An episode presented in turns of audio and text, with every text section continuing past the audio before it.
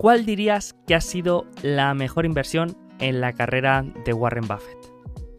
Si has dicho el curso de Dale Carnegie sobre cómo hablar en público, significa que eres una persona inteligente y escuchas el podcast de Alfa Positivo. Pero si te vienen otros nombres a la cabeza, probablemente uno de ellos sea el de Sis Candies. Buffett invirtió en esta productora de chocolate hace unos 50 años y cuando habla de esta empresa siempre la define como una de sus mejores inversiones.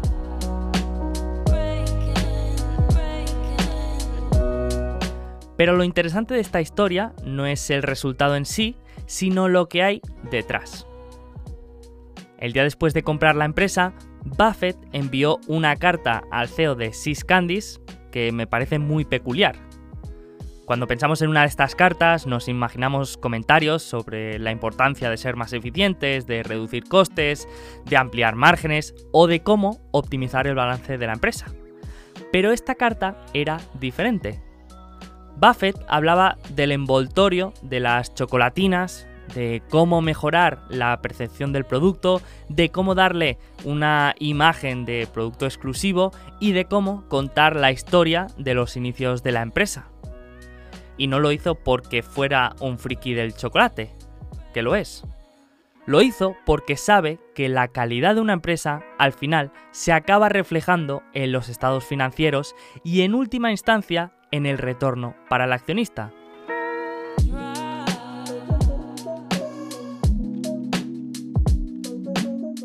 Por eso insistía tanto en la creación de la marca y en la percepción de la calidad del producto. Cuando en los 70 compró Sis Candies, generaba 30 millones de dólares en ventas. En su carta a los accionistas de 2007, Buffett comentó que la empresa facturaba ya casi 400 millones de dólares. Pero lo más interesante es que este por 13 en ventas lo consiguió solamente con un por 2 en unidades vendidas.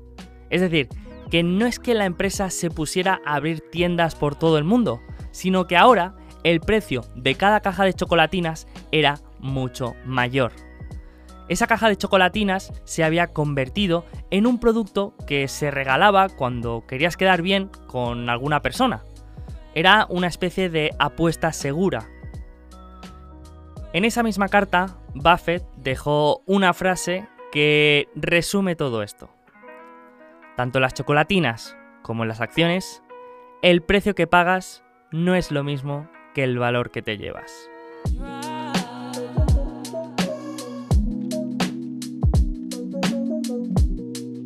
Y de precio, valor y de la importancia de los aspectos cualitativos de las empresas, hablamos en este primer episodio del bloque de análisis y valoración.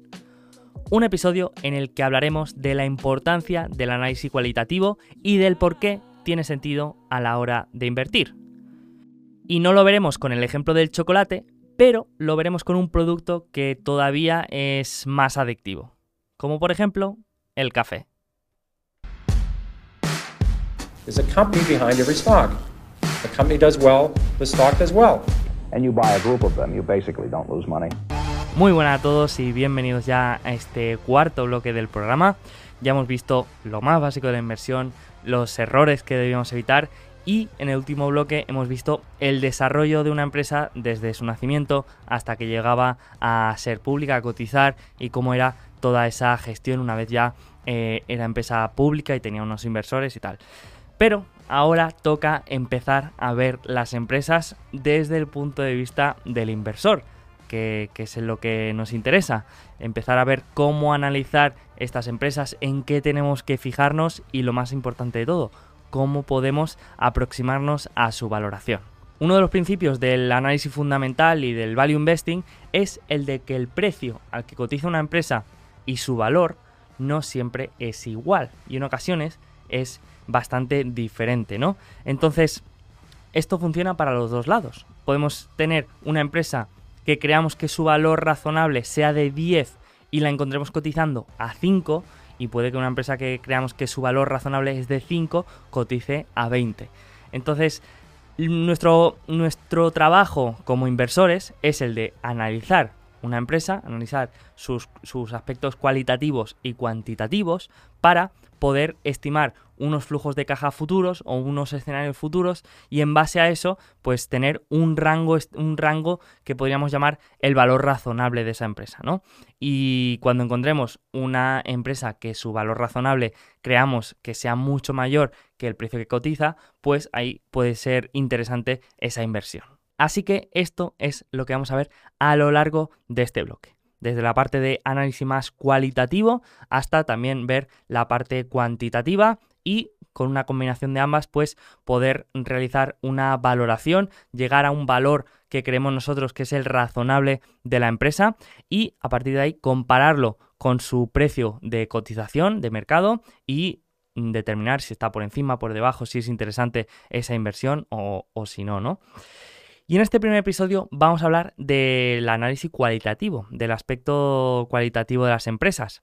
Y la primera pregunta que creo que tenemos que responder es si realmente tiene sentido hacer este análisis cualitativo, si nos da realmente una ventaja. Y para responder a esta pregunta voy a recurrir a Pat Dorsey, que es un gestor de fondos americano muy popular y que es el autor de uno de los libros más importantes de análisis cualitativo, que es el pequeño libro que genera riqueza. Most investors spend tons of time on margin of safety, little time on opportunity cost. If you're a deep value investor, you should spend time on margin of safety. That's what you do. But if you're going to think about moats, if you're going to think about compounders and do all that work, capitalize on it. Think hard about opportunity cost. The moat is not always priced in because most investors own securities for a short time, moats matter in the long run. Most investors also assume the current state of the world persists longer than it usually does. And most investors focus on short term changes in price, not long term changes in moats. The average turnover for a US equity mutual fund is 110%. That means the average holding period for a stock in a US mutual fund is about 10 months. Moats don't matter over 10 months. Moats matter over years to, for compounding purposes. And this is why I firmly think that finding moats means finding an efficiency. Quantitative data is efficiently priced. It's in a Bloomberg, it's in FactSet. There's tons of physics PhDs on Wall Street scraping every bit of data possible, trying to find a better way to manipulate it and get a trading strategy out. It's efficiently priced. Qualitative insight is much, much less efficiently priced because it takes work because it takes time to understand the dynamics of the business. It means getting out of your office, talking to suppliers, talking to customers, understanding how an industry functions. And so it tends to be less efficiently priced by the market, I've found. Great quote from Bill Miller All of the information is in the past, but all of the value is in the future. Bueno, pues como ves, este análisis cualitativo sí que puede tener sentido y sí que puede darnos una ventaja por razones que, tienen sentido, ¿no? Eh, la primera es que requiere un trabajo y un sacrificio, es decir, mm, pues requiere igual en una empresa hablar con los proveedores, con los clientes, con la directiva, leer informes de, de la industria, en fin, es un, es un sacrificio importante.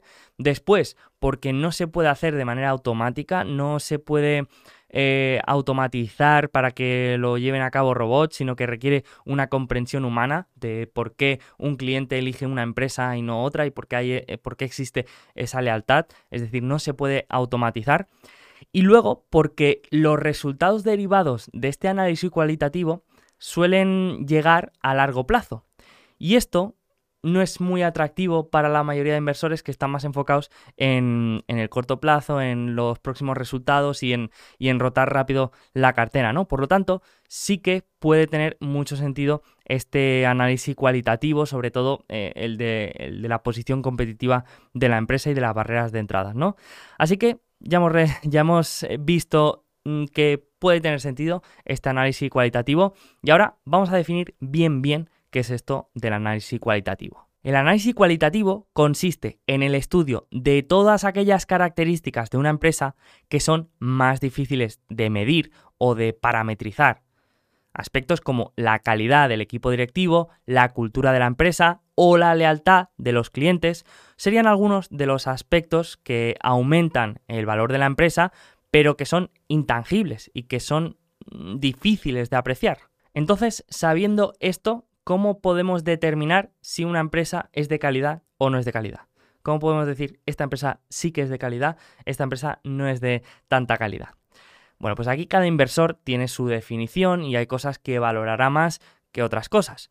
Pero a mí hay una definición que me gusta mucho, que es la de Bill Ackman, otro inversor también, otro gestor de fondos americano muy popular. Según Bill Ackman, una empresa de calidad tiene que cumplir las siguientes características.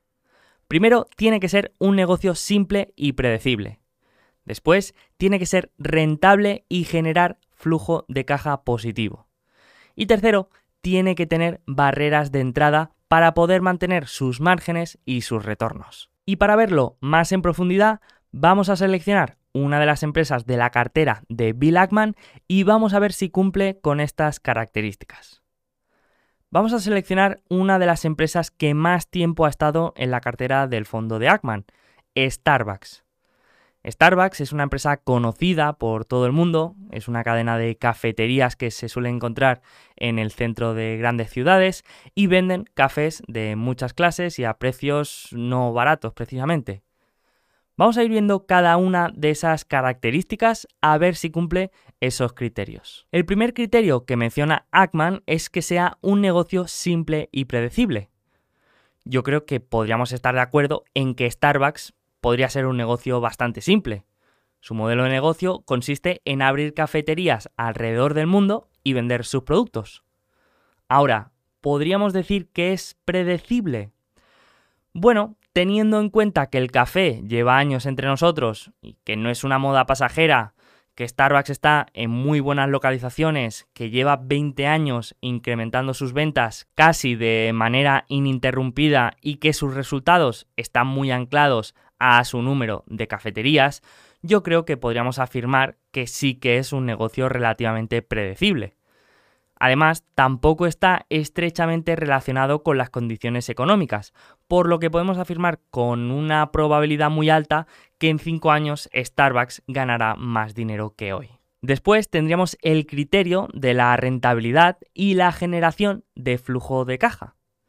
Bueno, pues si nos vamos a la cuenta de resultados de Starbucks, vamos a ver que desde 2004 no ha tenido ningún año con beneficio negativo, y si miramos el estado de flujos de efectivo, solamente ha tenido un año con flujo de caja negativo. Así que aquí también tenemos una empresa rentable y que genera flujo de caja libre. Y por último, tenemos la barrera de entrada, que significa qué dificultad podrían tener otros empresarios y otros emprendedores para crear una empresa similar a Starbucks y que dañara sus rentabilidades. De estas barreras de entrada hablaremos en profundidad en el siguiente episodio, pero de momento podemos decir que sería muy difícil conseguir una escala suficiente para poder robarle cuota de mercado a Starbucks y que aun teniendo grandes inversores detrás que nos puedan dar financiación, sería muy difícil conseguir una marca y un posicionamiento en la mente del consumidor como la tiene Starbucks. Así que podemos decir que Starbucks tiene unas fuertes barreras de entrada. Estas barreras de entrada son muy importantes porque lo que le va a permitir a la empresa es protegerse frente a las amenazas de otros competidores y que al final la calidad de la empresa se acabe trasladando en los estados financieros. Porque esta es la ventaja del análisis cualitativo, que vas a ir un paso por delante del análisis cuantitativo. Si la empresa lo hace bien y consigue mejorar sus aspectos cualitativos, al final se van a trasladar a los cuantitativos. Entonces, esto es una especie de manera de, ir por delante de lo que dicen los estados financieros, ¿no? Pero el objetivo último es que esto se acabe trasladando en retorno para la empresa. Y yo lo he dicho a veces que la gestión de una empresa se puede equiparar a la de un fondo de inversión y veo muchas similitudes y esto nos va a ayudar a entender esto de, la, de los retornos. Cuando pensamos en un fondo de inversión tenemos claro que existe un equipo gestor, que es el que decide qué hacer con el dinero que aportan los partícipes o los socios o, o quien sea, juntan un dinero y deciden cómo invertirlo, en qué activos invertir, en qué empresas y, todo con ánimo de obtener una rentabilidad. Y si lo pensamos, con una empresa es similar. Existe un equipo directivo y este levanta capital a través de deuda o de equity para comprar activos que le permitan desarrollar una actividad comercial, una actividad eh, operativa y a través de esta actividad operativa generar una rentabilidad que sea mayor que el coste de capital de esta deuda y de este equity. Vamos a verlo con un ejemplo. Imagina que tenemos una cartera de 10.000 euros de inicio. El primer año generamos un 12% de rentabilidad. Por lo tanto, hemos conseguido 1.200 euros que se acumulan en nuestra cartera. Ahora partimos al año siguiente de una cartera de 11.200 euros sobre los que generamos una rentabilidad del 5%. Ahora tendríamos una cartera de 11.760 y así durante varios años. Imagina que ahora en vez de ser esto nuestra cartera, es nuestra empresa. Le damos una estructura legal y decimos que es una empresa la cual su actividad es invertir en otras empresas. Por lo tanto, ahora tenemos una cuenta de resultados, por ejemplo. Una cuenta de resultados en la que nuestros ingresos serían la rentabilidad que generamos como inversores. Es decir, nuestros ingresos en el primer año serían de 1.200, el siguiente año serían de 560 y así. En este caso, esta empresa tendría la misma rentabilidad que nosotros como inversores sin tener en cuenta los impuestos, por supuesto. Pero esto nos ayuda a ver que el ROIC es la rentabilidad que genera la empresa a través de su actividad operativa. Y la creación de valor de una empresa es una función entre ese retorno y su crecimiento. Si una empresa crece mucho pero su ROIC es bajo, puede que incluso esté destruyendo valor. Y en cambio, si esta empresa tiene un ROIC alto pero no crece, pues no puede aprovechar mucho ese retorno. Esto podemos combinarlo para tener una matriz que nos ayude a ver el perfil de inversión de una empresa según la estimación de estas dos variables a futuro. Una empresa que pueda generar unos altos retornos y tenga unas perspectivas de crecimiento alto puede crear mucho valor para el accionista y son las llamadas compounders una empresa que pueda generar retornos altos pero tenga unas perspectivas de crecimiento bajas, puede ser una empresa que proteja bien el capital pero que sea incapaz de crear valor a largo plazo. Una empresa con alto crecimiento pero con ROIC bajo puede incluso llegar a ser peligrosa si ese ROIC no es superior a su coste de capital. Por lo tanto, tendríamos que ir con cuidado. Y por último, las empresas con bajo crecimiento y baja capacidad de retorno es muy posible que destruyan valor a largo plazo y puede que se encuentren a un precio ópticamente bajo por esta razón. Vamos a ver dónde colocaríamos a Starbucks dentro de esta matriz. Para empezar, el crecimiento de los últimos años antes del COVID era de una media del 10%. Y después, si miramos sus rentabilidades, vemos que la media de los últimos años ha estado en torno al 40% de retorno sobre el capital. Una cifra increíblemente alta, pero que tiene mucho sentido si pensamos en el precio que tiene un café en Starbucks y lo que realmente les cuesta a ellos. Pero bueno, aquí tenemos que tener en cuenta que el valor de la empresa siempre está en su futuro. Por lo tanto, tenemos que intentar entender cómo puede ser el crecimiento de Starbucks en este caso en el futuro o cómo pueden ser sus retornos sobre el capital. Si tenemos algún indicio que nos diga que puede ir aumentando o tenemos indicios que esto pueda ir empeorando con el tiempo.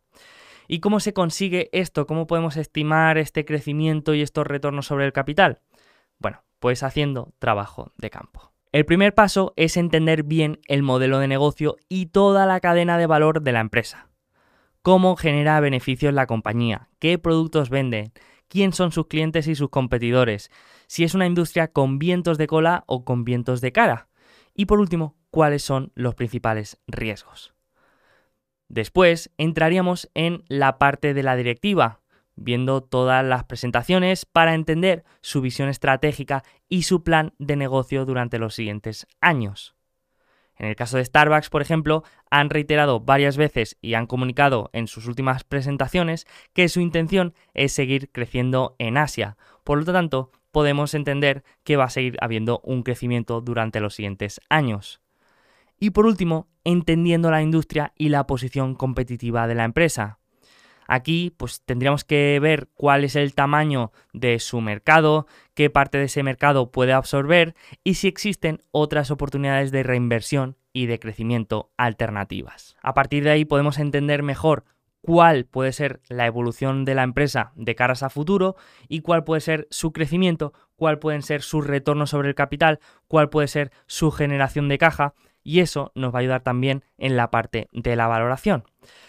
Así que en el próximo episodio vamos a hablar de otra de las partes más importantes del análisis cualitativo, que es el de la posición competitiva y las barreras de entrada. Así que vamos a hablar de todo esto, de las ventajas competitivas, de cómo entenderlas y de cómo detectarlas. Así que dejamos este episodio aquí y seguimos.